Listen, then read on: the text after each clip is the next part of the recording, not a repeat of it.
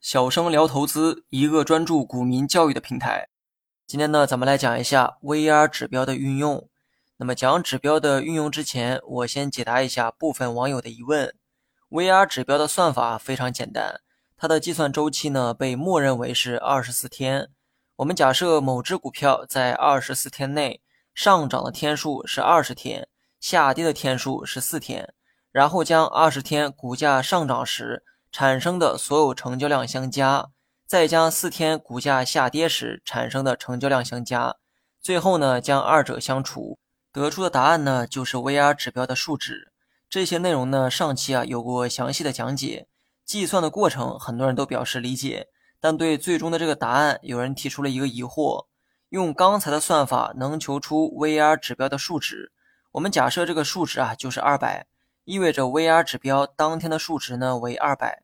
但如果我想知道第二天的 VR 指标，这个又该如何计算呢？难道我还得再等下一个二十四天才能求出第二天的 VR 指标吗？因为计算 VR 指标的时候，需要你用到股票最近二十四天的成交量数据。于是呢，很多人就有了一个误解，认为用二十四天才能求出一天的 VR 指标。于是想知道次日的 VR 指标，你就得再等二十四天才行。但事实呢，显然不是这样。你如果能听明白我接下来举的例子，你就能明白 VR 指标是如何计算每一天的数据。假设今天是二十四号，今天的 VR 指标很容易计算，你只需要用一号到二十四号的成交量，再套用到上文的公式当中，就能得出二十四号当天的 VR 指标。那么问题也来了，第二天，也就是二十五号的 VR 指标，它又是怎么算出来的呢？答案呢很简单哈，你只需要用到二号到二十五号的成交量数据即可，然后再套用公式得出二十五号的 VR 指标。二十六号的 VR 指标也是同样道理，最近的二十四天那就是三号到二十六号。那么知道了这些天的数据，你也就知道二十六号的 VR 指标。此时呢，你连贯的计算出了二十四、二十五、二十六号的 VR 指标。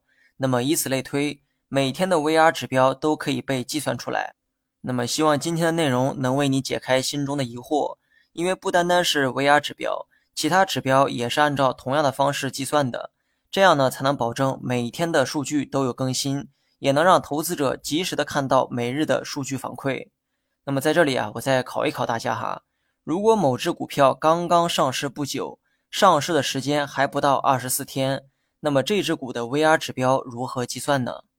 答案是无法计算，只有等上市时间超过二十四天之后，第一批数据呢才会产生。那么基于这批数据，今后每天的 VR 指标才能被计算出来。那么最后我们来讲讲 VR 指标的具体使用。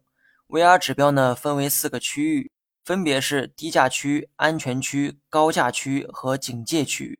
安全区为七十到四十之间，VR 指标在这个区间时可以适当的考虑买入。安全区为一百五到八十之间，VR 指标在这个区间时走势呢相对安全，没有明确的买卖信号，你呢可以选择持仓不动。